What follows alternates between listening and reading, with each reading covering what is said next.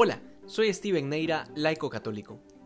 Para el que no tiene fe, es decir, para el que no cree en Jesús, muchos de los planteamientos de la vida o no tienen respuesta o la tienen equivocada. Este era el caso de los saduceos, que no solo que no creían en la resurrección, sino que además tenían una idea bastante superficial de lo que se entendía por vida eterna. De hecho, tenían en su mente que la vida eterna no era otra cosa que una copia de la vida actual.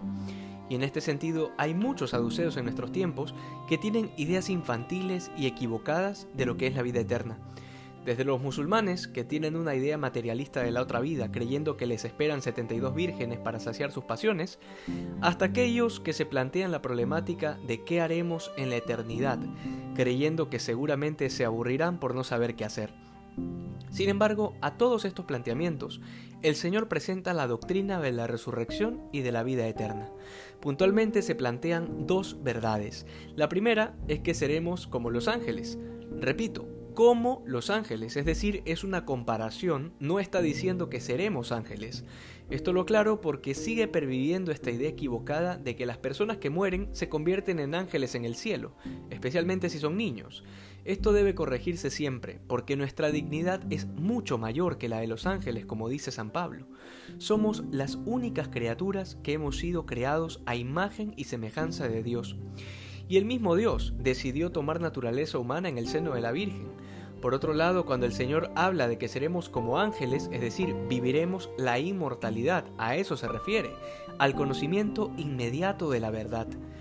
Lo segundo que precisa el Señor es que Dios no es un Dios de muertos lo que fundamenta con mucha fuerza la doctrina de la intercesión de los santos. Por eso dice Jesús que los profetas en el Antiguo Testamento expresaban que Dios era el Dios de Abraham, de Isaac y de Jacob, porque aunque estos patriarcas ya habían muerto en esta vida terrena, su alma inmortal permanecía en la vida de Dios. Esto que está tan claro en las Escrituras, quienes se niegan a aceptar que los santos son personas que están vivas y que gozan de la gloria de Dios, se niegan a aceptar también esta verdad predicada por Jesús.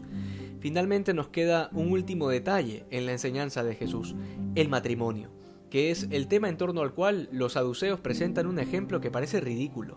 Jesús deja claro que el matrimonio no es eterno, sino hasta que la muerte lo separe.